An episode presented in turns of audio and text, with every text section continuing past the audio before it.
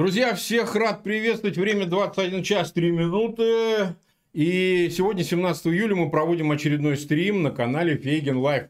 Назвали мы его «Коллективный Запад» и э, «Одинокая Украина». Ну, понятно, почему э, именно так, поскольку на протяжении нескольких эфиров, вы знаете, мы даем слово разным собеседникам, экспертам с взаимно зачастую противоположными точками зрения на то, что происходит прямо сейчас. Э, я имею в виду все, что касается Украины, все, что касается э, статьи Путина, в которой ясно выражена инвектива в адрес э, Запада и Украины, и всех последних событий. Вот у нас сегодня два замечательных собеседника. У нас сегодня здесь политолог из Киева Тарас Березовец, хорошо вам знакомый. Тарас, привет. Да, добрый вечер, друзья.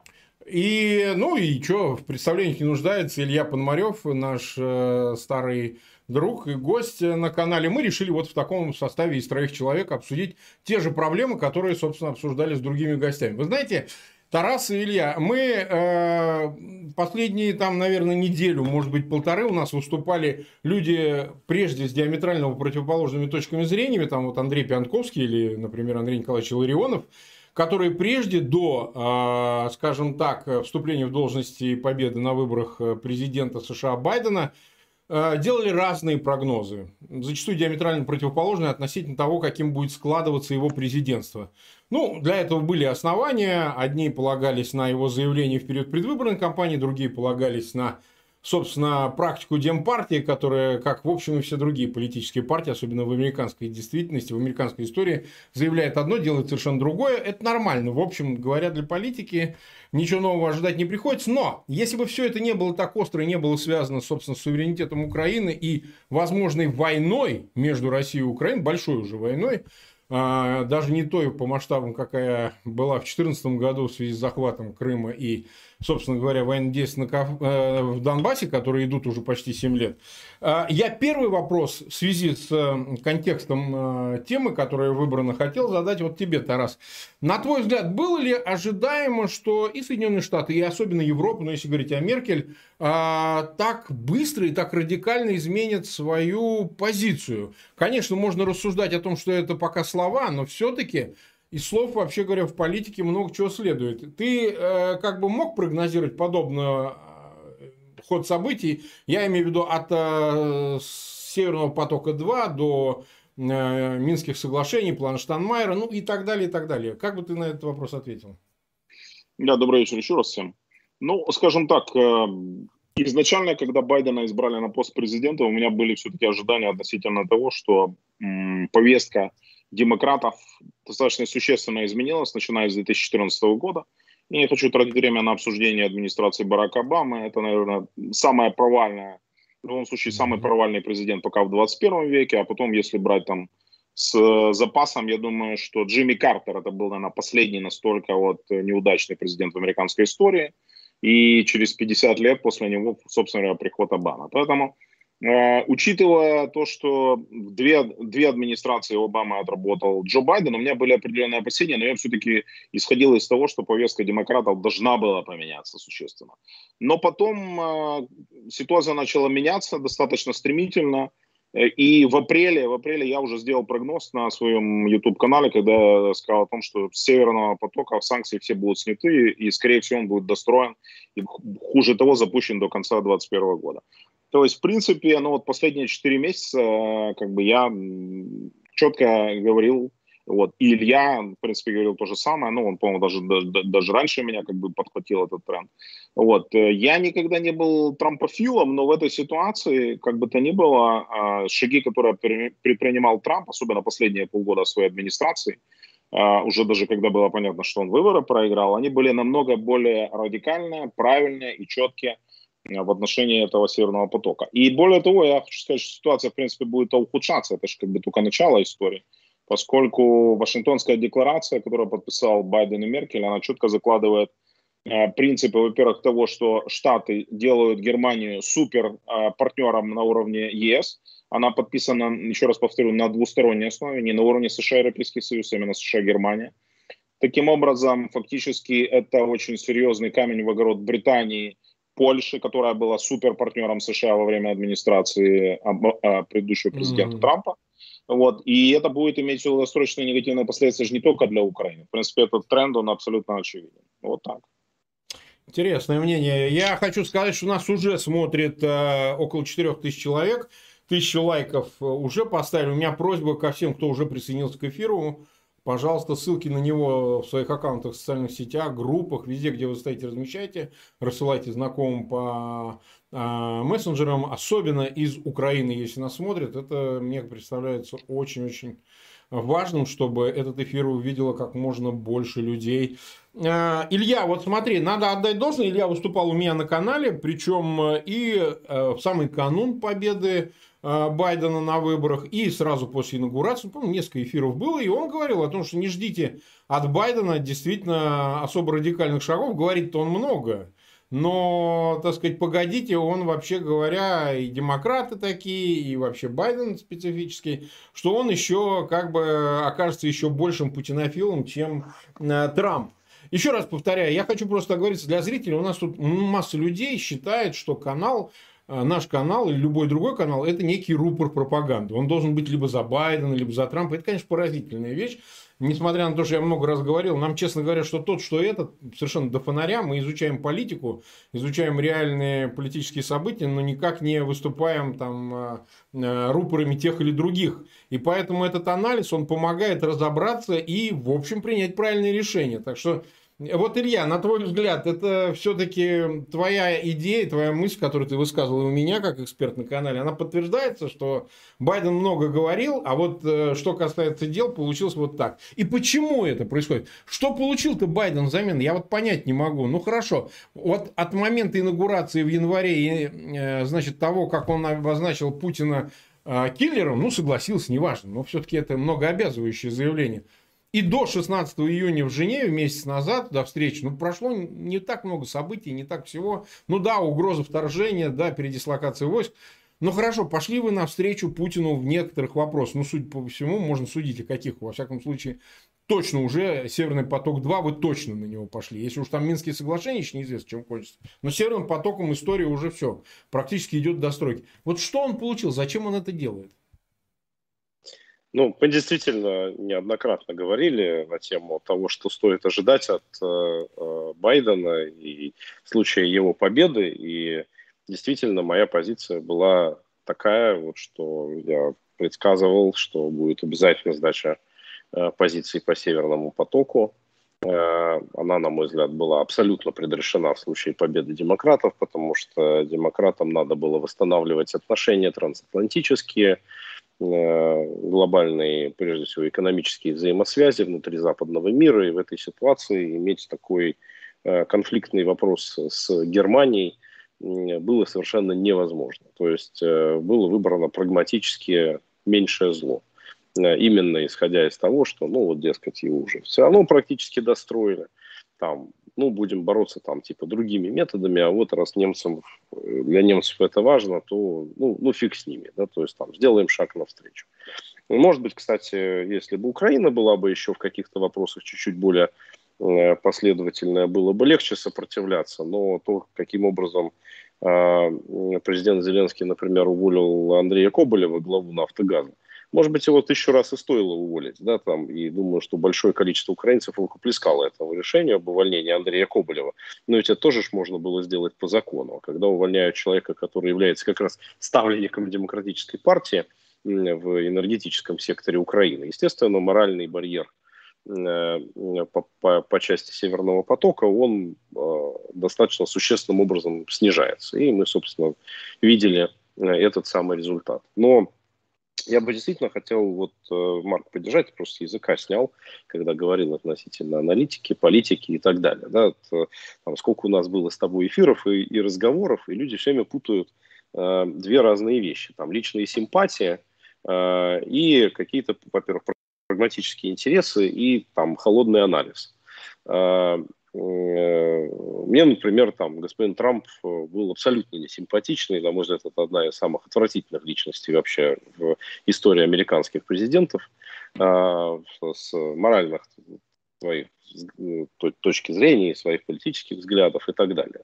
Но с точки зрения, например, дела мира в Европе, конкретно Украины, и противодействия той агрессии, которая осуществляется, это был самый эффективный, самый дееспособный, самый полезный президент. Конечно, он никаким там русским агентом не был, он действительно восторгался Путиным, но это опять-таки одно дело эмоционально восторгаться Путиным, а другое дело совершать конкретные э, там политические шаги, которые были намного более ястребины, чем шаги демократической администрации. Извини, пожалуйста, Илья, а... что перебью. Его критиковали за то, что он не делает. Не, то, не столько, сколько он делает, не, не за то, что он делает, а скорее не делает. Потому что от него ожидали, так же, как, кстати, от Байдена.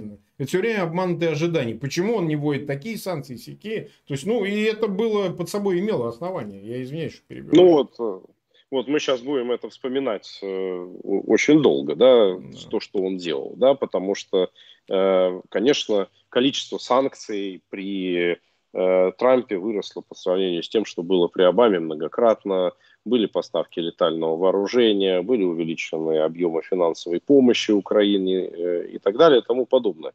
Еще раз скажу, это одно, это как раз личные симпатии отдельно, а реальные шаги отдельно. И вся та э, пропагандистская кампания, вот я ее по-другому никак не могу назвать, причем она совершенно вакханалия просто, которая была со стороны демократических СМИ э, в адрес Трампа, э, она, конечно, к реалии не имела никакого совершенно отношения. Еще раз скажу, Трампа можно много за что э, критиковать. Внутри Америки еще больше. Если бы я был американцем, я бы голосовал за самое левое крыло демократической Э, партии. Но я, слава богу, не американец, здесь присутствующие не американцы, и мы О, не да. должны думать про, про, про спасение американцев, да, то есть это их крокодилы, пусть они их сами спасают. А мы должны думать про наши прагматичные интересы. И, конечно, то, что сейчас происходит по линии Байдена, я считаю, что это только начало. И те кадровые назначения, которые он сделал э, у себя в администрации, поставив э, во главу угла по украинскому вопросу Викторию Нуланд э, и отстранив там фактически даже свою собственную команду, которая вместе с ним работала э, при Обаме, там и Анна Маканжу, и Майк Карпентер, и, mm-hmm. и многих других. Это тоже показывает, Из Атлантик что он не, собил, Из он не, он не собирается э, вести какую-то радикальную борьбу на этом направлении. Демократы считают, что это вопрос европейцев, они не считают необходимым для себя Э, здесь ставить какой-то глобальный приоритет.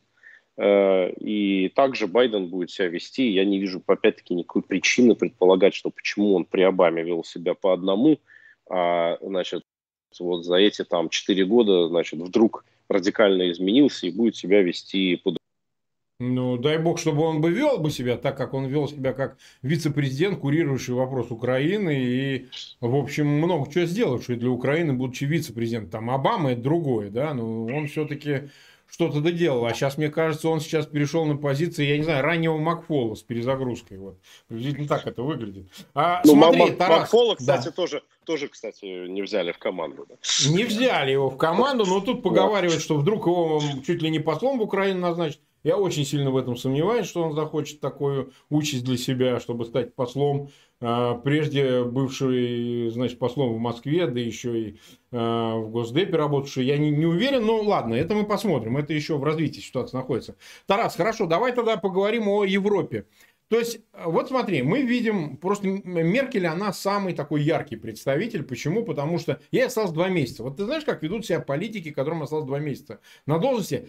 Они поступают, либо, значит, будучи материально как-то мотивированы, создают себе платформу для будущего пост э, выборного, ну, после того, как пройдет выбор, она перестанет быть э, канцлером и так далее, а периоды создают благодаря там, материальным благам Шредер, именно таким вещами занимался, и понятно, к чему это его привело, либо уж, как говорится, от себя начинают, да, ну, напоследок сказать, что Путин, вообще-то ты там, мудак, да, или там еще что-нибудь, ты там агрессор, оккупант и так далее, и это дает, ну, невероятное какой-то напоследок, э, учитывая человеку там движется к 70, ну, как бы может высказать все, что думает. Если она высказала сейчас все, что она думает, то тогда она 16 лет очень сильно прикидывалась. На твой взгляд, во-первых, э, что это? Ее последние 2-3 месяца вот этой планиды от э, Северного потока-2 к приглашению Путина на саммит ЕС, значит, требования, практически требования, почти ультимативные на брифинге в понедельник, пожалуйста, имплементируйте э, на встрече с Зеленским э, план Штанмайера, кластеры и так далее, и так далее. И поездка в Вашингтон, вот буквально вчера, вчера, позавчера она была, и, значит, на пресс-конференции, а, в четверг, ну, сегодня уже суб, суббота, да, и она ему, значит, да, да, я вот смотрел специально пресс-конференцию, она смотрит на Байдена и говорит, ну да, ведь мы же за Минские соглашения, мы же хотим, да, господин президент. То есть, вот, а, чем бы ты это объяснил, вот этот э, крен ее напоследок? Ну, на самом деле никто не знает, что будет после сентября месяца, но в свое время многих шокировала информация, когда Кнайсель, например, бывший министр иностранных да. дел э, Австрии, стала работать на российские государственные монополии. По Шредеру ситуация была несколько Бывший премьер-министр такой... Франции Фи, Фион, между прочим. Э, Фион сейчас, да. Я, я, например, абсолютно не исключаю, я об этом сказал еще дней 10 назад, что, например, вот эти шаги, которые предпринимает Меркель, они очень логичны с точки зрения, если предположить, что Меркель будет трудоустроена, например, в одной из российских монополий. Это может быть РЖД, Роснефть, Газпром, да все что угодно. В конце концов, спецпредставитель Кремля по каким-то вопросам, почему бы нет. Вот. Но уж коли звезды Голливуда соглашаются выполнять такую функцию, если звезды европейской а, политики, ну, например, тоже там Фион, Шредер точно был звездой, соглашается работать, почему Меркель, в конце концов, она вела себя крайне скромно. Она сейчас живет в той же двухкомнатной квартире, да, в которой да. она жила. Да, 16 лет назад она вступила на пост канцлера. Почему ей сейчас, когда она уже не будет находиться на госслужбе, наконец не пожить ради себя? Ну, в конце концов, а, платье, которое она любит, наряды, которые она любит, вот эти достаточно скромные, но менять часто, они тоже требуют денег. А пенсия федерального канцлера, ну, условно говоря, ну, это скромная жизнь. Поэтому я не исключаю, что она как раз-таки делает задел сейчас, и это тогда с этой точки зрения все абсолютно логично. Кроме того, Меркель э, имеет личные обязательства перед э, корпорациями немецкими и французскими относительно Северного потока-2. И поскольку сейчас идет очень а, упорная борьба на выборах в Бундестаг, которые будут в сентябре, естественно, для того, чтобы обеспечить такую ну, комфортную победу для своей партии и для э, Армина Лашета, ей нужно работать. Он-то как раз-таки бы не стеснялся. Вот он как раз-таки отрабатывал бы повестку немецких корпораций вообще просто без зазрения совести, но у него нет. А у Меркеля она как бы, мы привыкли к тому, что она какая-то более деликатная в каких-то вопросах. Но значит, э, очень нужно обеспечить э, победу и нужно отработать повестку перед э, спонсорами, в том числе партии. Я думаю, что вот это, в принципе, является ключевая причина, которая объясняет. Вот, то есть зачем ей сейчас действительно под конец м- канцлерства положить на алтарь да. свою карьеру, в репутацию, блестящую, репутацию. блестящую репутацию, самое главное, конечно. То, что она создавала 16 лет, вот, а, ну, еще раз, э, это все не имеет объяснения, если не посмотреть на эту ситуацию немножко под нетипичным углом. Именно по этой причине, ну, слушайте, с Макроном там, в принципе, все понятно. Мне кажется, что там ни, никаких сомнений никогда не было изначально. Он первым начал э, эту тему с кластерами, которую он начал сдвигать. Меркель долгое время отмалчивалась по теме, и тут мы услышали, приехал Зеленский, и опять, опять возникли кластеры. Опять вся та же история. Значит, вы сначала проведите выборы, на оккупированных территориях, не имея туда доступа, никакого контроля за ними. А да. только после этого мы вам позволим создавать местные администрации и, может быть, дадим вам контроль над границей. Но зачем тогда нам это все, если там, извините, выберут э, людей, которые нам скажут, это ваша местная власть. Но на самом деле они под это шумок еще, я наверняка уверен, захотят еще до выбора по округам в Раду провести, скажут, а что уже два раза бегать? Давайте сразу до выбора в Раду. У нас тут сколько там отсутствует? По Крыму по-моему, 16 округов, ну, Крым это отдельная история, а по Донбассу, по-моему, 22 или 24 округа, ну, то, что находится. То есть давайте сразу бахнем выборы в местные органы власти и до выборов в Раду. И вот у нас как бы уже откровенный сепаратист недавно зашел, Аксенов, вот, который был избран э, там буквально в прифронтовой зоне. Э, вот. Ну, будет таких Аксеновых не, не, не один он там, а 25 человек, условно говоря. Вот это вся история. Поэтому э, для меня как раз-таки политика Меркель, еще раз объясняю, вот ее последние, казалось бы, самоубийственные шаги, они как раз логичны с точки зрения того, что она, возможно, будет работать на Путина. В буквальном смысле. Угу. Нас смотрят э, почти 7 тысяч человек. Я напоминаю тем, кто приснился, это еще порядка трех с половиной тысяч. Пожалуйста, подписывайтесь на канал, подписывайтесь на канал Тараса Березовца. Его, э, и в описании к этому видео будет ссылка на его канал, и его имя будет интерактивно как это обычно бывает, вы можете просто нажать в описании канала, значит, э, на имя Тараса Березовца, пойдете на его канал в YouTube и можете на него подписаться. Соответственно, что еще я хочу напомнить нашим зрителям, мы 23 минут, чуть меньше, 22, наверное, минуты в эфире, и э, у меня большая просьба, так сказать, вы продолжайте размещать э, ссылки на этот эфир. Завтра у нас, кстати, будет э, еще один эфир с Валерием Соловьем. Не, не пропустите, там будет масса чего обсуждаться потому что происходит в России. Это вот такое короткое напоминание. Вот смотри, Илья, тогда тебе вопрос. А, ты полагаешь, что э, требуя от Зеленского, я имею в виду Меркель, и, возможно, это произойдет и на встрече с Байденом, теперь не ясно, когда а, Зеленский поедет к Байдену, что они не понимают, что если продавливать историю с имплементацией Штанмайера, плана Штанмайера и кластеров, ну вот они их как-то сгруппируют там и так далее – то а, будет взрыв в Украине. Да? Выйдут ветераны, начнутся Майданы, и вообще ничего не будет. Ни к чему это не приведет. Ничего не даст. Они это не понимают. Вот я не верю, что они это не понимают. То есть они не отдупляют, у же послы сидят, они говорят, что внутренняя ситуация такая, что это не проканает совсем никак. Зачем давить, если это невозможно? Ну, так же, как вот они приглашали с Макроном э, Путина, говорили, давайте его на саммит глав государств Евросоюза. Что им сказали? Им показали балалайку. Да, даже те, от кого, может быть, и не стоило таких резких действий ожидать, как, наверное, Марк Рюте, исполняющий обязанности, пока он премьер-министр Нидерландов. Ну, понятно, из-за сбитого Боинга и много чего еще. Там, ну, понятно, страны Балтии, Польша, это само собой. То есть, вот а, они не понимают, что произойдет в Украине, и что это вообще не выйдет, это не получится. И продолжают давить. Вот как это объяснить? Либо это игра с их стороны какая-то. Ну, вот смотри, Володя, мы все попытались сделать, ну, в Украине такая ситуация. Ну, это же не их, не их проблема. А, то есть им а, нужен какой-то результат. Значит, а, либо им нужен, нужна возможность, э, сохраняя лицо, отойти от этой проблемы в сторону, в принципе. И здесь как раз э, вполне может это сработать, если, например, там, скажем, Зеленский соглашается на, на какие-то А он согласится? Неприем... Погоди, а он согласится? Ну, Зеленский-то знает, что будет? Я очень сильно сомневаюсь, что он согласится, да, не знаю, может, здесь у нас там с Тарасом могут быть разные точки зрения, но я сомневаюсь, да. А, я думаю, что Зеленский будет много маневрировать, э, говорить про один народ, там, и делать прочие другие э, правильные высказывания, но думаю, что свою подпись под чем-то зловредным он не поставит. А, э, хотя ту же самую формулу Штайнмайера же, то есть они согласовали в свое время. Да. А, Чем на, кончилось, на... ты же помнишь? Чем кончилось, ты помнишь с этой формулой? Да нет, ни, ничем оно не кончилось. Да? То есть, mm Ничем не кончилось. Это называется приносите взвесим, поэтому то есть, пока нечего взвешивать, ничем ничего и не кончилось.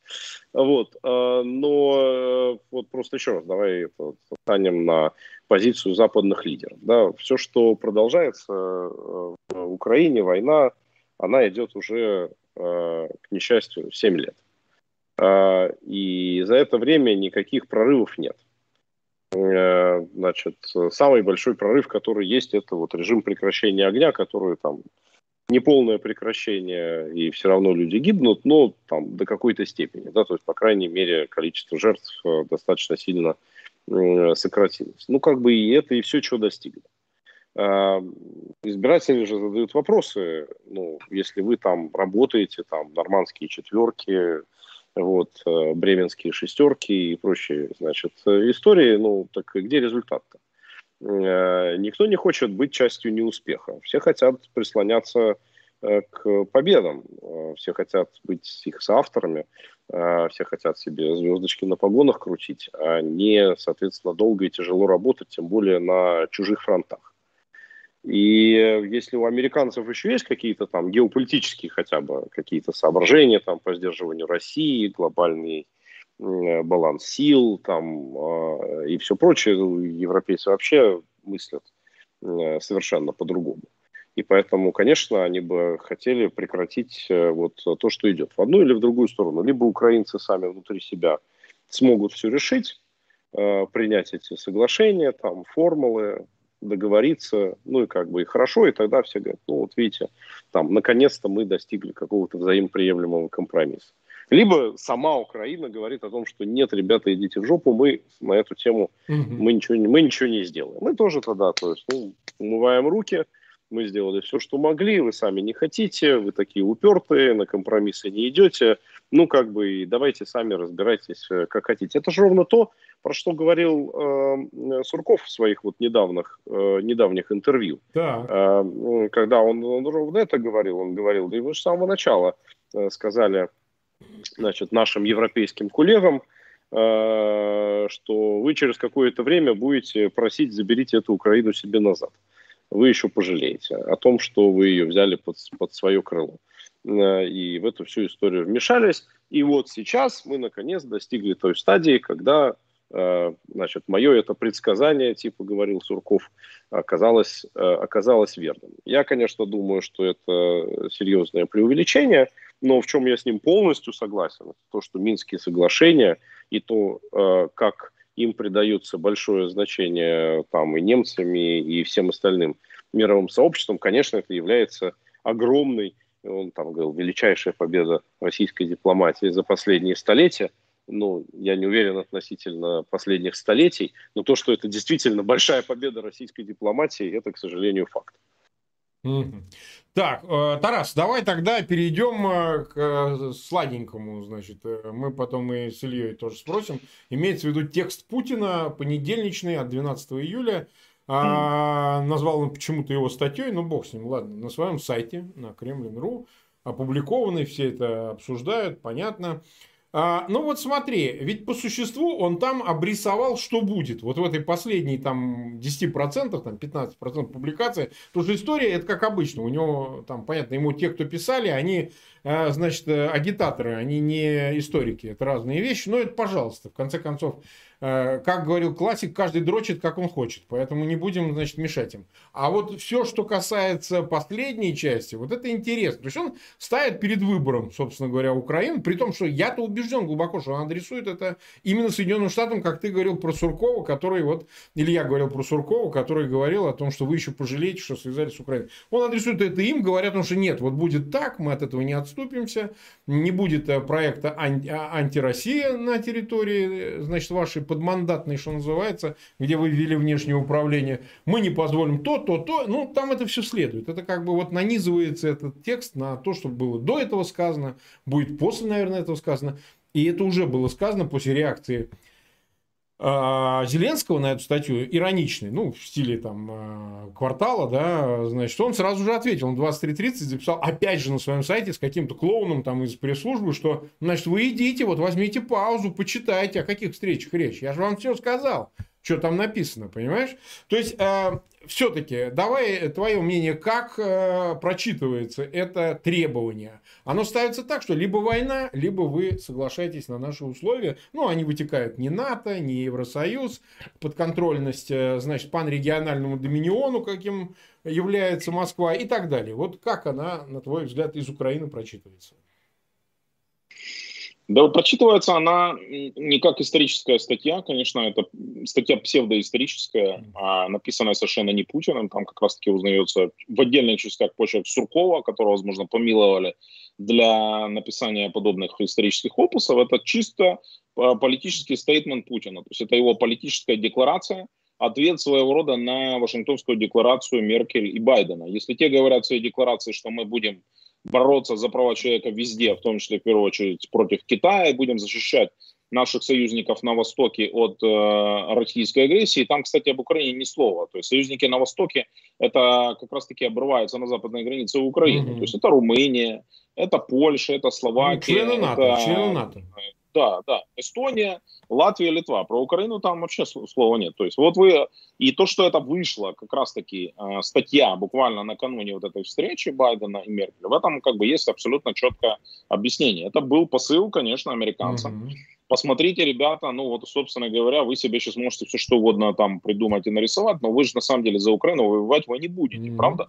Войска сюда вы посылать не будете, вооружение вы посылать сюда, ну, наверное, не будете. А если вы и будете, это будет очень долго, вы будете долго совещаться, принимать решения, а когда вы наконец решите, мы уже все свои задачи к тому времени на самом деле выполним.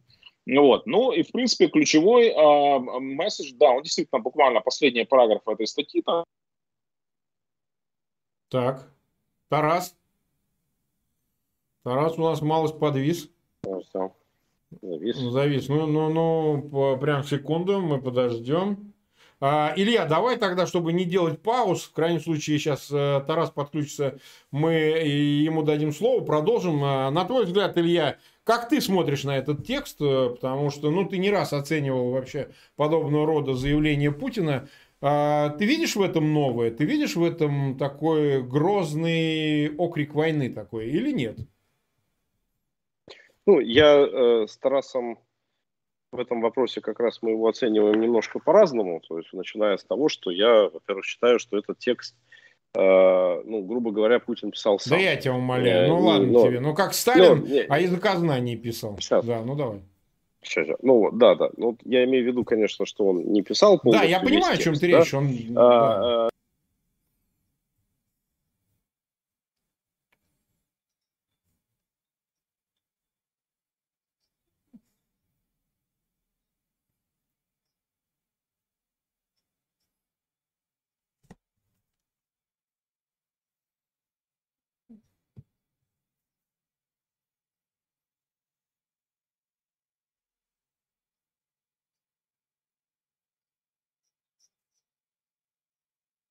Так.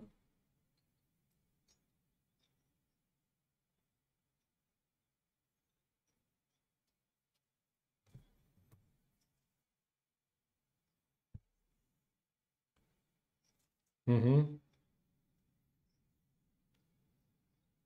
Подобный текст э, по Германии – к 22 июня и тоже, значит, что-то там надиктовал. Я так понимаю, что там Песков пришел в ужас, его остановили, и вышла милая маленькая а... колонка. Сейчас, сейчас, ребята, да. у нас тут звук пропал, нет звука, пишут. Нет звука. Да? Звука нет, сейчас что-то произошло, что-то... Шибл, Тарас, ты с нами? Да, я уже здесь, здесь. Тарас здесь. Сейчас, сейчас, сейчас, сейчас, сейчас звук наладим. Потому что пишут, что звук пропал. Ну, это что-то такое. Угу. Тар... Вот, диверсия, диверсия, диверсия. Да, да, да, да, да. Ну, продолжает. Э... А, друзья, напишите, что там со звуком, на месте ли все или, э, или нет. Потому что мы сейчас пытаемся понять. Э, сейчас пытаемся понять, все ли в порядке.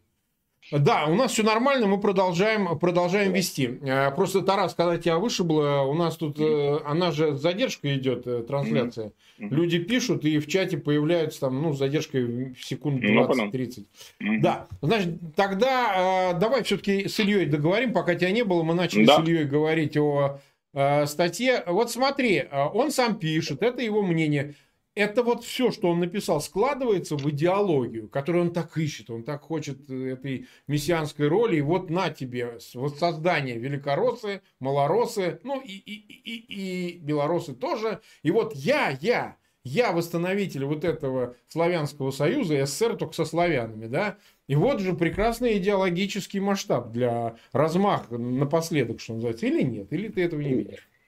Э, я вижу это по-другому, да, да, э, потому что, на мой взгляд, масштаб личности это Путина, он довольно мелкий, да, это не тот человек, который... Был, был.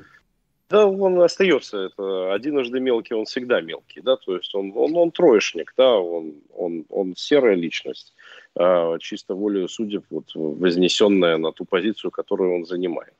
А, это не означает, что он сам ни, там, ни о чем не думает, не рефлексирует. Безусловно, думает и рефлексирует, но вот э, в том масштабе, в котором это ему доступно. И в этой статье, на самом деле, э, ну, на 80% то, что там написано, является правдой. Просто оставшиеся 20% меняют это с точностью до, до противоположного. И э, очень много из того, что Путин написал в этой статье, я очень часто, например, говорю в Украине, когда говорю о том, что то есть, нет никакого русского мира в принципе, да, то есть, что, во всяком случае, центр его находится в Киеве, а не в какой, не в Москве, и необходимо предъявлять э, свои права э, на все это культурное э, наследие, и э, то, что это отдается исключительно на откуп Москве, и, значит, Украина часто пытается строить, грубо говоря, на пустом месте какую-то свою абсолютно отдельную идентичность. Личность, не учитывая вот этого пласта истории. Я в этом с Путиным абсолютно согласен. Просто Путин, исходя из этого, говорит о том, что ну и вот поэтому нет никаких украинцев, а есть то есть только русские. А вот то, что кто-то считает, что там есть украинцы, это такая перверсия, это, значит, пена, которая пройдет, и, значит, люди поймут, что они просто русские, значит, ветви одного народа. Но э, это-то понятное мировоззрение, говорю еще раз, там, там гибийского офицера, которого так учили, безусловно, абсолютно последовательного империалиста внутри себя по своим э, взглядам. Мы в этом смысле ничего нового для себя э, не видим.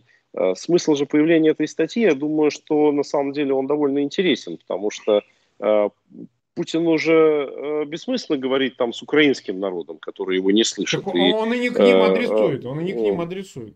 Вот, вот вопрос, так, вопрос кому он это адресует. Ну, на мой взгляд, версия, что это адресуется там каким-нибудь американцам или там коллективному Западу, я считаю, что это такая неправильная версия, потому так. что все, что он хочет на эту тему сказать, он им постоянно говорит в личном общении, и во всяких своих пресс-конференциях, на валдайских клубах и так далее. Он же в разными, на разные лады повторяет именно вот это самое, э, то, что было написано в этой статье. Нет, мысль даже сама этой статьи, она появилась в ходе этой прямой линии с населением. Э, Российской Федерации. На мой взгляд, адресат э, этой статьи – это именно что простые граждане России, э, которые, чем дольше продолжается вся эта трагедия и чем дольше продолжается экономический кризис, тем чаще задают вопросы, а, а, а для чего все это было, почему, то есть, и чем это должно закончиться, и куда мы все идем. И это становится вопросом политического выживания э, нынешней э, российской власти – Ей надо объясниться со своим народом, там, ради чего была развязана эта война. Э, и, на мой взгляд, это именно такое объяснение для, для россиян о том, что мы на самом деле хорошие, мы великий народ. Э, Но это же тоже зачатки вот, идеологии. Да, это тоже стремление к идеологии. Из этого вырастает идеология, понимаешь? У, у, Путина, у Путина нет запроса самого на идеологию. Он по-другому устроен. Он, он консерватор и прагматик. Э, он при этом тактик, да, не, совершенно не стратег. И когда он про все про это говорит, ему нужно, он думает про рейтинги здесь и сейчас, а не про там какую-то э, долгосрочную тему, которую вот еще неизвестно, она сработает или нет. Ну, слушай, Илья, он, он в своей статье обсуждает 10, 10 веков. Ну, какая же тут уж тактика? Это, он уже, по-моему, перешел все тактические э, смыслы и значения, уж какие рейтинги. Он не собирается уже на рейтинге Кем? оглядываться. А зачем они? Кем он, кем он, кем он там хочет казаться, да, конечно, он хочет казаться, еще раз, я уже сам говорил, я общаюсь с Махатмой да. Ганди, э, он хочет, он хочет казаться, значит, вневременным, э, гуру, там, титаном русской истории, и, безусловно, он хочет, чтобы у него было это место э, в русской истории. Но все разы, когда мы видели какие-то переломные моменты, какие-то поворотные точки в российской политике, мы же видим, он последовательно всегда выбирает решение острой проблемы здесь и сейчас и жертвует этим самым будущим. В ста случаях из ста он жертвует будущим во имя своего личного настоящего, настоящего себя – и своего окружения. И эта статья, она преследует те же самые цели. Так, а, значит, нас смотрит почти 8400 человек. Э, Тарас, тогда вернемся к тебе. Вот тогда немножко продолжим. Ты успел сказать по поводу этой статьи. Но а, на твой взгляд, все-таки я настаиваю вот именно на этом. А, есть ли в этой э, статье э, улавливаемое да, а, желание решить войной, если не получится по-другому. То есть выражено ли оно так, чтобы это поняли тем, кому это адресовано. Ну вот Илья считает, что адресовано э, к своим, да, к, внутри страны, хотя он, по-моему, чихать хотел на то, что они там... Ну ладно, это бог с ним, пусть может Илья и прав, допустим. Но в любом случае месседж о войне, он хоть на Запад, хоть э, в Украину, хоть э, собственным подневольным, но он, в общем, необходим, потому что, ну, как, ты же не начнешь войну с ничего. Ты ее должен как-то обосновать, поскольку ты уже один раз воевал, я имею в виду в 2014 году, но про 2008 а вот... уже не говорим. Так в этой статье как раз-таки идут отсылки на все, и на угрозы, и на обоснование этой войны. Там все как раз-таки изложено очень хорошо. Еще раз повторю, ошибочно воспринять эту статью как исторический трактат. Это чисто политическое заявление Путина. Uh-huh. Я не хочу тратить время на опровержение мифов, но самый ключевой из которых он говорит о том, что вы вышли из состава Советского Союза. Вообще большевики, понятно, что э, Путин антикоммунист, и в этой статье он еще больше себя утверждает в качестве антикоммуниста. Он отзывается очень плохо обо ну всех, ну, да. о Ленине, Сталине, Брежневе, Хрущеве, Горбачеве. Все негодяи, все подлецы. Вот. Но он говорит самое главное, вы должны вообще вернуть нам все территории, которые вы на момент подписания договора 22 года, да? вот вы вошли вот в эти границах, ребяточки, вот вы в этих границах и выйдете. Кстати, в 22 году, напомню, состав УССР на момент подписания 30 декабря, а когда он вступил в силу, подписали 29 декабря, вступил 30 декабря, в состав э, Украинской ССР входил такой город Таганрог с окрестностями ныне Ростовской области. На минуточку.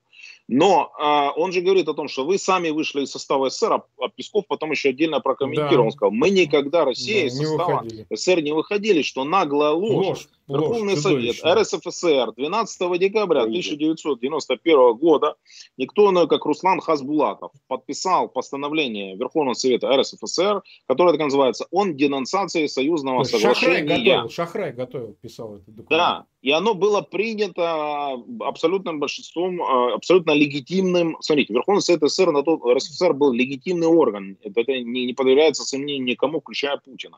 И он имел полное право, тем более статья 26 союзного договора, кстати, Путин говорит, подлецы-большевики записали в этот договор возможность выхода. Подумайте, Советского Союза, какие негодяи. Действительно, да. статья 26 этого договора 22 года действительно такую возможность предусматривал. Поэтому все республики, которые хотели, денонсировали. Первая была Грузия, там Литва, далее Украина денонсировала а, свой договор уже после только референдума 5 декабря, Россия 12 декабря, через неделю. Все было совершено абсолютно легитимно.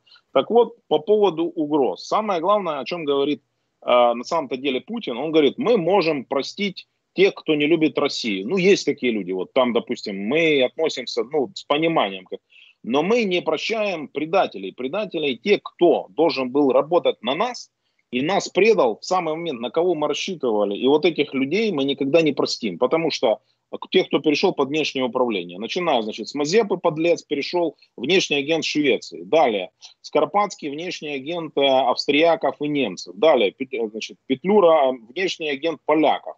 Далее, Степан Бандера, значит, агент немцев. И, наконец, Зеленский под внешним управлением кого? Вашингтона. То есть Зеленский подлец, негодяй, он работает... Про Зеленского прям прямо сказано, прям про то, что прямо в этом ряду оно читается. Да. Вот прямо в один ряд он просто ставит. Вот Мазепа, Скоропадский, Петлюра, Бандера и, наконец, Зеленский. Вот этот ряд. То есть тем самым он дает понять, что он Зеленского воспринимает не просто как врага, а как предателя. Mm-hmm. Предателя, человек, на которого принципе, абсолютно были возложены определенные надежды, но этих надежд он не только не оправдал, он хуже того сейчас делает все для того, чтобы разорвать все эти связи. И поэтому у Зеленского, ну, скажем так, я не хочу его здесь критиковать, выбора на самом-то деле не было. Он может внутри себя считать все, что угодно. Да, конечно. Он может считать, что русские и украинцы один народ, возможно, он так заявлял в 2014 году, но как президент независимой Украины, он такого никогда себе позволить заявить не сможет. И поэтому, конечно же, никакого варианта, как бандеризация Зеленского, мазепизация Зеленского произойти в данной ситуации не может. Ну а теперь по поводу угроз. Абсолютно конкретные угрозы в адрес этого мазепинца и бандеровца Зеленского содержатся. Он говорит о том, что э, вы-то у себя признали коренными народами, значит, не тех, кого надо. У вас же самый большой коренной народ, который не имеет своего государства за пределами, это же русские. Русские не имеют своего государства. И вот то, как вы позволяете, он говорит, попытки этих людей ассимилировать, сделать этих русских украинцами, нами будут пресекаться, и мы будем бить по рукам. Вот, вот абсолютно конкретный, понятный ответ и конкретная угроза, которая содержится в этом заявлении. То есть еврей Зеленский, да, который да. стал бандеровцем своей и позволил себе а, не согласиться с концепцией Владимира Владимировича принять русский мир внутри себя, теперь воспринимается как враг. И, в принципе, еще раз повторю, к чести Зеленского у него не было никакого другого выбора, как у президента независимой Украины. И именно поэтому, если вы у себя будете пытаться русских значит, ассимилировать и превратить их в украинцев, мы вас за это обязательно накажем, говорит Владимир Путин в этой статье. Поэтому и повод, собственно говоря. То есть, смотрите, Южная Осетия, конкретный пример. Ну, только, правда, там была попытка установления военным путем грузинской власти, тогда Саакашвили. Ошибочная абсолютно, на мой взгляд, попытка, которая привела к трагическим последствиям. Но по факту э, любое сейчас э, действие украинской власти, попытка любая там вернуть свои территории на Донбассе может быть воспринято, то есть по этому южно-осетинскому сценарию, поскольку э, там идут стахановскими темпами выдача российских паспортов на Донбасс. И все. То есть любой обстрел, любая там вот зашли там, условно говоря, где-то что-то зачистили, все. Это нападение, это попытка вот, значит, э, наступить на горло нашим гражданам. Вот, собственно, об этом Путин и предупреждает. То есть вот, вот это все содержится э, в этой статье, точнее в этом политическом заявлении. Я просто дополню тебя, э, Тарас, ведь это удивительная вещь, я просто но э, он же ведь даже не понимает, что такое украинцы как гражданская нация. Они, конечно, и этнос тоже, безусловно. Конечно. Но это еще и гражданская нация. Не понимаю. И, и, и Зеленский может быть хоть 400 тутси, понимаешь, помимо того, что он еврей. И 200 раз он может быть там кем угодно, там, э, Нивхом, понимаешь, там, как вот малая народность у нас на Дальнем Востоке, там, в Сибири. А но он все равно останется украинцем, потому что это понятие гражданской нации. Он человек то ли верующий, то ли не верующий, он сам уклоняется от этого. Может, он в душе сильно православный, а может, иудей. Не имеет значения абсолютно никакого. Этот человек украинец и будет следовать ровно той э, национальной идее, той идее суверенитета Украины, и никто не может на это повлиять. И точно такими же являются там, ну, я не знаю, этнически русские, русскоязычные, как не обозначают, они в первую очередь гражданские украинцы, то есть они украинская нация, они э, гражданская нация, а потом они, ты можешь быть кем вообще угодно. Ровно об этом, кстати, говорит э, про закон о коренных народах, о языках, о всем, что принимается высшим политическим органом, э, значит, ну, представительным органом в Украине. Он этого не понимает. У него же советское представление об этом, обо всем. Большой брат, малый брат, Леша, народы, пятый Леша. пункт в паспорте. Тут написано, что вы евреи. Какие вы нахер, блядь, русские там или что? Вы евреи. Понимаешь, он не понимает этого. Он просто этого не понимает. Не понимает, да. да. Ну хорошо. Да. Вот смотри, Илья. У, а... у Путина, у Путина, да. у Путина действительно существует просто только одна политическая нация, это советский человек. Да. Да? Он это понимает, а все остальные советская. нации он он, да, он не понимает в принципе существования такого феномена. Да, но вот смотрите, нас уже смотрит, э, мы вышли к 9152 человек, подтянулось еще 2000 человек. У меня большая просьба, пожалуйста, зрители, э, которые присоединились, вы ссылки продолжайте ставить. Сегодня все-таки суббота, люди там отдыхают, выпивают. Для нас очень важно, поскольку алгоритмы YouTube стали немножко летом по-другому работать, и они не всегда э, в достаточной степени рекомендованные видео размещают. И э, для того, чтобы восполнить этот выпадающий кусок, мы, конечно, э, просим, чтобы зрители продолжали эти ссылки размещать. Это нам сильно поможет. Хорошо, вот смотри, Илья, тогда к тебе э, такой вопрос. Ну вот хорошо. А вроде бы уже все понятно. Ну, вот у тебя мнение, что он адресует к, значит, собственному народу, хотя он, по-моему, не разговаривает с ним, он только дискретно обсуждает там. Я вам сказал, вы делаете, да, вот, вот обязательно вакцинация или что-нибудь в этом роде, там, или пойдете воевать, или голосовать, то есть он, мне кажется, ничего не убеждает никого и ничего от них не добивается. Равно как он пренебрегает любыми, значит, э, любой субъектностью любого народа. Вот украинцами же он пренебрегает, он тоже общается с элитой и хочет влиять на нее. А что он, если бы хотел к народу апеллировать, так они бы вышли его поддержать на улице Киева. Что, кто-нибудь выйдет, что ли? Вот. А, а, значит, вопрос к тебе такой. Вот смотри, он э, говорит о промосковских прокси. Медведчуке, а, значит, ну, там, каналы, все верните, все отдайте и так далее. Ты считаешь, может быть компромиссом откат назад по теме, значит, борьбы вот с кремлевскими агентурой, ну, Медведчук, безусловно, таким является, просто почти как родственник, ну, и переработчик денег, он, знаешь, он как мясорубка. Все превращает в говно, значит, туда засыпают деньги, он в кал это все превращает. Вот ты считаешь, что здесь вообще хоть возможно какая-то история, что, ну, какой-то откат, ладно, бог с ним, пусть получит что-нибудь, давайте где-нибудь здесь отыграем, но вот в принципиальных вопросах останемся тверды да, по Минским соглашениям. И примыкающий здесь вопрос относительно Авакова. Аваков 7 лет был э, не просто министром внутренних дел, он был человеком, который контролировал определенную часть политической поляны. Ну, где-то ультра, где-то, значит, э, добробаты и так далее. Ну, и его значение политическое, может быть, немножко даже раздутое, оно было вроде как больше, чем просто э, должность министра э, значит, внутренних дел и так далее. Его уход многие трактуют так, что вроде как ему придется разгонять Майданы недовольных э, имплементации в законодательство Украины плана Штанмайера и всего остального, и он решил просто слиться, да, ну и мне вот это вот все, вот пусть они там сами. Вот на твой взгляд первый и второй, вот о чем я тебя спросил. Про московские прокси ну, и вот э, Авак. Да, да. Э, ну, насчет прокси, я не знаю. Здесь, э, мне кажется, больше внутри Украины риск есть, что э, там какой-то очередной э, слишком независимый суд э, примет слишком независимое решение. Э, такая вероятность, на мой взгляд, будет гораздо более высокой, чем э, там будет достигнута какая-то договоренность, просто по тому, э, что Э, у подобной договоренности, ну, как, на что меняем, да, то есть а что там будут готовы предложить. Ну, если вдруг Москва... Да ничего, э, скажет, Илья, том, ничего. Что, э, да, ну, именно что, то есть, поэтому говорю, то есть, если бы там Зеленскому предложили бы, там, не знаю, там, мир на Донбассе, да, только отпустите Медведчука, я думаю, что он бы отпустил, наверное, то есть, я бы сам бы предложил бы ему отпустить Медведчука. Ну, не, ну, не да, будет есть, такого, съездил, никто ему не предложит да, замену. Съездил, съездил, бы, съездил бы к цветочкам, я думаю, да, ну, то, ну, вряд ли же так будет, да, то есть, а просто давление, ну, вопрос вряд ли.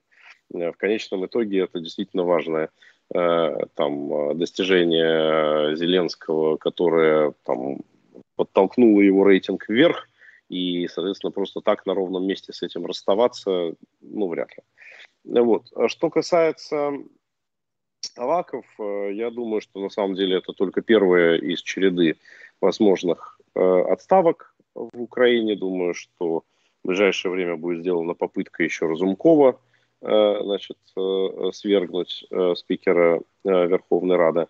А, Ты говоришь ну, свергнуть, как будто он, знаешь, этот принц-консорт, знаешь, у него свой есть королевский дом параллельный.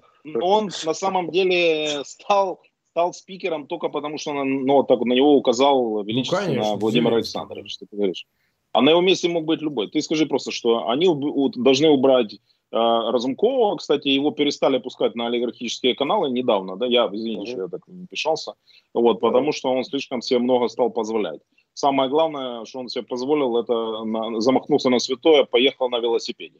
А велосипед это в Украине, в принципе, священная корова Зеленского. А вот, Разумков, Разумков планирует а, сыграть в выборы? Он хочет стать кандидатом в президент, конкурентом Зеленского? Ну, конечно. Да, конечно. Ну, не, не столько он, сколько олигархи, которые его в этом поддерживают. Так, а... Ну, и он, конечно. Да, ну, э, просто чтобы завершить, я хочу сказать, что Аваков-то, в общем, был той фигурой, которая саму даже президентскую фракцию э, очень сильно раздражал. Я как раз э, вижу вот эти вот две истории, Разломков и Аваков, э, во взаимосвязи. Э, кроме всего прочего, подобные какие-то кадротрясения удобно делать Э, летом, э, потому что никто не выйдет, э, элита вся разъехавшаяся там и так далее, поэтому это самое, самый безопасный момент времени. Ну и, наконец, в-третьих, Авакова-то отставили, но на его место же поставили господина Монастырского, очень хорошего молодого парня, но он сто процентов из этой же самой обоймы, да, и мы, собственно, думаю, это скоро увидим по Э, кадровым назначением, точнее, не назначением. Да? То есть я думаю, что в целом там э, каких-то значительных перестановок даже на уровне заместителей министра э, происходить не будет. Ну, а вот такой вот раздражитель будет снят, и уже там есть моральный повод депутатам предъявить о том, что вот мы сняли того, кого вы хотели, чтобы мы сняли. Теперь давайте, значит, вот Разумкова, которого в целом-то, в общем-то, люди не очень хотят отправлять в отставку, даже несмотря на то, что там президентская фракция и там не буду говорить слово дисциплина, она к Украине не очень хорошо клеится это слово, но тем не менее какие-то, значит, взаимосвязи и ответственность какая-то внутри фракции э, э, существует, но вот э, Разумкова еще совсем недавно было непонятно, как технически можно снять с этого поста. Вот сейчас выглядит, что это вполне возможно. Не знаю, дойдет ли до этого Э, решимость э, офиса президента и лично президента, но вероятно, Думаю, да. сейчас очень высока. Думаю, да. Думаю, дойдет. А Я вот здесь полностью, да, да, полностью да, с, с Ильей с тобой согласен, да, но вот назначение монастырского человека, который долгое время работал не просто с Аваковым. Он работал в обойме Авакова в самой прямой. Он был помощником, прямым помощником Антона Геращенко. Вот, длительное время. И, собственно говоря, по протекции Авакова он и попал в список слуг народа. Но там, на самом деле, аваковских кадров, будем говорить откровенно, порядка 30 людей. Причем многие из них на уровне зам э, руководителя фракции. И поэтому э, ссориться с Аваковым никто, конечно, не собирается. То есть это, в принципе, полюбовное расхождение. Вот, но другое дело, что э, кто вам сказал, что эта отставка не была инспирирована самим Аваковым? Ну да, нет, так прош... это и вполне может быть, да. В должности просто ему несет больше минусов, чем бонусов. Вот, он взял некую стратегическую паузу и абсолютно согласен с Ильей, что он сейчас будет делать ставки на других кандидатов. И на парламентских выборах, возможно, на президентских. Уже, очевидно, что у него мезальянс с Кличко, потому что более чем хвалебная реакция Кличко уходящему Авакову, то есть, в принципе, свидетельство. У Авакова мезальянс с Разумковым, он точно так же его поддерживает. У него мезальянс с э, Гройсманом, то есть у него ставок, в принципе, вот так, выше крыши. То есть он уже перешел в статус ну, такого там супер, э, супер э, политика, да, который имеет возможность сам делать ставки на других персонажей. Поэтому разговор о том, что Аваков там пойдет в мэры Харькова, ну, это смешно. То есть это все э, настолько будет понижение для него. Вот. Но в любом случае, э, долгосрочно это плохая история для Зеленского, поскольку сейчас они будут пытаться разорвать суперминистерство МВД, которое создал Аваков, уже об этом объявлены планы. Э, скорее всего, Нацгвардию попытаться переподчинить напрямую президенту как ключевое самое многочисленное силовое подразделение в Украине. Вот. Ну и, в принципе, очень многие люди, как бы, ну, Аваков имел возможность все это держать вместе там. Там и у нас же и пограничная служба, и визовая служба. Значит, э, все, абсолютно все подразделения и Нацгвардия, все находятся в подчинении МВД. Это как ВЧК, КГБ, mm-hmm. ОГПУ. Вот в одном лице вот это МВД, вот это, которое создал Аваков. Такого никому никогда в истории не было. Даже это называлось. Это называлось НКВД. Ну да, ну я говорю, что вот э, это, это вот, вот все в одном. Вот, вот он все это создал, супер подразделение. Даже в КГБ СССР не было таких полномочий, как есть в МВД. И поэтому, конечно, количество желающих, которые уже разъявили свой роток, на это наследие, их там очень много, очень много вокруг. А скажи, Тарас, э, вот допустим, можно ли считать вписанным вообще э, историю с э, Медведчуком и его вот, ну, каналами, окружением, людьми, там, с Козаком, который с ним работал, значит, вот, который тоже бежал, по-моему, в Беларусь, говорят, и так далее. И Москва сделает ставку на какие-то новые силы. Уже не будет полагаться только на ОПЗЖ, но ОПЗЖ остается там, понятно, Бойко, Рабинович, все остальные. А будет какая-то история новая совершенно. Потому что, ну, вот отбита уже как бы фигура Медведчука, через него шли деньги да. и так далее. И да. будет попытка поиграться, ну, например, с Узунковым, я не знаю, в качестве такие, который должен вышибить бильярдный шар что называется, Зеленского на предстоящий через там, два с половиной года выборах? Ну, опять же, я могу, это мой личный анализ, он, который не претендует на эксклюзивность, но я считаю, что для Путина фактически Медведчук списанная фигура, которая доказал свою неэффективность. Mm-hmm. Он абсолютно неэффективно разбазарил огромные деньги, которые ему были доверены. На эти деньги фактически он создал свою бизнес-империю и стал а, суперолигархом, каким он никогда не был, даже во времена Кучма и Януковича. Он впервые вошел в список топ-олигархов. А эти деньги могли быть получены только у одного ну, источника, в Кремле. И, соответственно, Путин считает, что, ну, он, смотрите, Путин прекрасно закрывает глаза на то, когда кто-то разворовывает деньги, поскольку это же не его личные деньги, Владимир Владимирович. Ну, но ты хотя бы за них что-то сделай.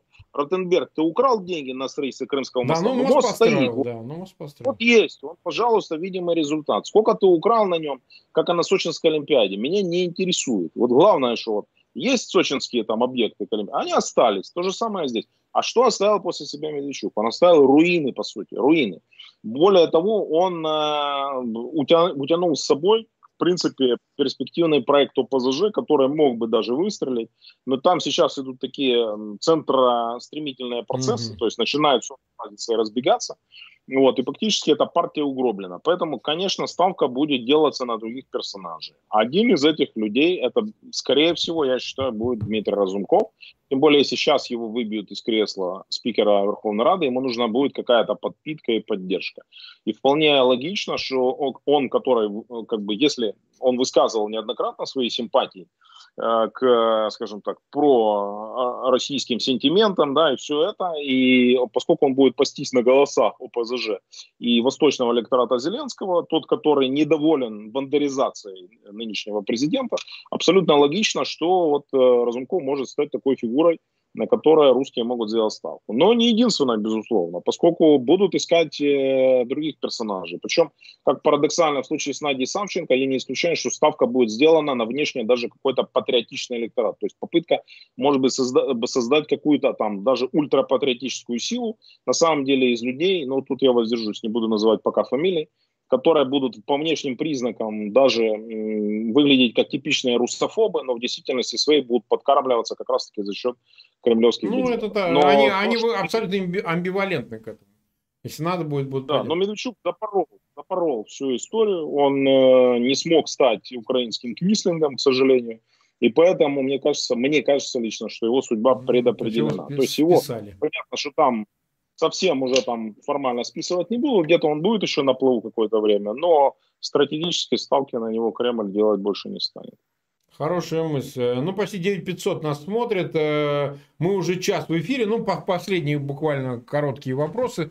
Э, я как бы адресую к Илье. Илья, если допустить, что все-таки Путин, не добившись от Украины, от Зеленского, поддержки Минских соглашений в интерпретации Москвы, это и план Штайнмайера и все остальное, и по существу вталкивание Ордло в тело Украины с получением соответствующего статуса особого и как минимум полномочий блокировать э, интеграцию европейскую, евроатлантическую интеграцию всего государства, всей страны. А если он не добьется этого, и Зеленский, как такой завзятый еврейский Бандера, значит, не пойдет на эту авантюру. А значит ли это и что будет война и в какие сроки Путин перейдет к плану Б, своему уже плану Б, не Зеленскому, а вот своему плану Б. Что ты думаешь?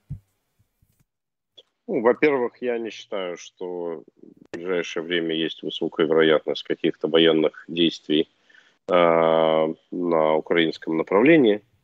Я считаю, что вообще внимание Путина гораздо больше обращено в сторону Беларуси, а, чем в сторону Украины. Неоднократно это говорил. Э, мне кажется, что Путин считает, что в Украине все будет происходить само собой в том направлении, в котором ему а, это выгодно. Он, я думаю, считает, что Запад а, вот устал, Э, откажется, и то есть надо просто посидеть у реки, по которой проплывет труп твоего врага. Э, я думаю, что это его основная, э, основная линия.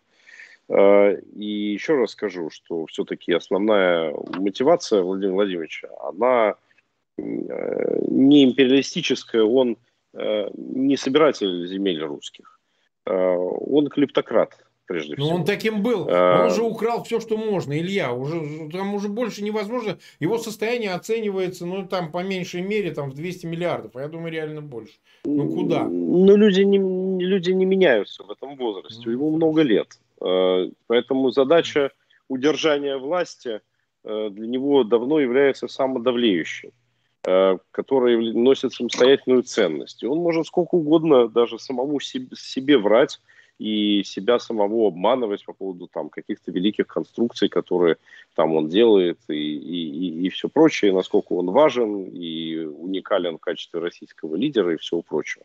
Но на самом деле он остается всем тем же самым клептократом, который пришел в 2000 году в Кремль.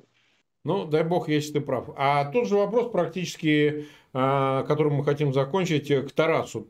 Ты думаешь, что вот эта передислокация 120-тысячного контингента к границам Украины, а, трактовка его как блефа, а в Украине, кстати, особенно никто не верил. Вот удивительное дело в то, что они могут э, начать какие-то боевые действия. Верил. Не, ну какая-то важная часть. Я, например, слышал, что заявлял об этом там министр обороны, я слышал, что об этом заявлял глава РНБО. Они, в общем, там Резников, э, что заявлял, они, в общем, мне показались там не очень, не особо э, допускали, что, в общем, могут начаться боевые действия. Но вот, тем не менее, Путин, он же ведь обычно то, что он говорит, он и делает. Я имею в виду, когда это касается вот таких планов такого рода. Ну, скажем, доктор Зло, он же ведь занимается своим делом и, а, так сказать, э, всегда веришь ему и веришь охотно, понимаешь? Но вот что ты думаешь на предмет его планов все-таки? Ну, я абсолютно считаю, что путинские угрозы, которые были озвучены в этой статье о национальном единстве русских и украинцев, могут быть приведены в исполнение, к сожалению. И поэтому угроза применения силы в Украине и против Украины сохраняется. Другое дело, что Путин будет пытаться избежать прямого лобового столкновения – даже в 2014 году, когда шансы Украины отбиться были в разы меньше, чем сейчас, мы видим, это все использовалось через прокси э, армии, через э, различные ЧВК, через казачков, mm-hmm, да. через кого угодно. Значит, местная самооборона сила, которая, по словам Путина, где-то в супермаркете все это купила. Поэтому, тем более, он не будет готов сейчас к полноценному вторжению. То есть вариант с тем, что там российские воздушные армии пересекают воздушное пространство Украины в Талу, там где-то в Киеве начинают высаживаться, э, значит, э, где-то российские десантники, ну, скажем так, вероятность этого крайне низка. А вот вероятность того, чтобы дестабилизировать ситуацию в тех регионах, где слабо присутствие спецслужб, это Одесская область, в первую очередь, это Харьковская область, это Закарпатская область, там, где есть наличие фактора национального третьих, ну, третьих, допустим, да, национальностей, например, гагаузы, болгары, э, русины, там этнические русские, ну или просто там э, люди, являющиеся там э, сторонниками русского мира, вот в этих областях, еще раз повторю, возможность различного рода сценариев, а, она достаточно велика. Как и, в принципе, традиционная более для Путина методы подрывные руководителя спецслужб. Политические убийства, теракты, ну вот. диверсии, в том числе на стратегических предприятиях, на атомных станциях, гидроэлектростанциях – вот это более, как бы, ну, более логично. Если, условно говоря, где-то прорвет какую-то гидроэлектростанцию и затопит да в конце концов даже, ну вот э, Киевская ГЭС, она находится настолько, ну, в плачевном состоянии сама по себе, что если там что-то случится даже без взрыва,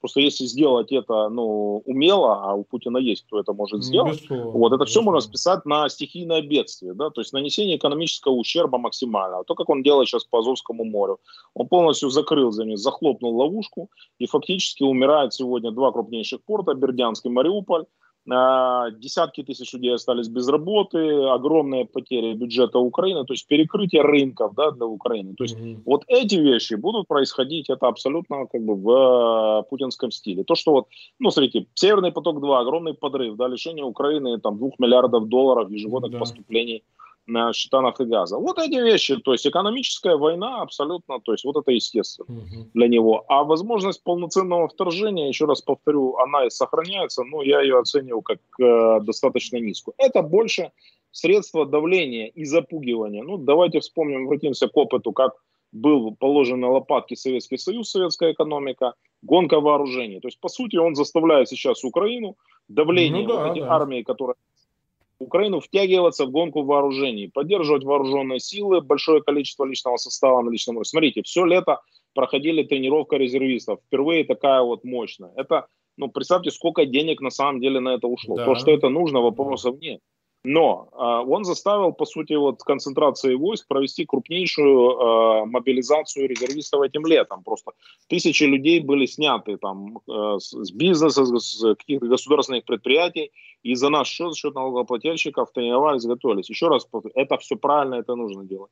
Но вот э, он вот этой гонкой вооружений, по сути, втягивание, смотрите, то, что происходит, он пытается точно так же подорвать э, нашу экономику. Вот, собственно говоря, и, и, вся недолго. Вот, вот. А угрозы, содержащиеся в статье, я уверен, он будет их реализовывать, но реализовывать тогда, как в 2014 году, когда противник э, минимально готов к сопротивлению. Минимально. Когда он уже практически лежит, экономически или политически, только тогда, когда он будет видеть, что сопротивление будет минимальным, вот тогда он может перейти к использованию прямой военной силы. Пока этого условия нет. И пока это нереально. В ближайшие годы, в ближайшие 2-3 года таких условий, когда Украина будет ну, лежать на лопатках, э, их не предвидится.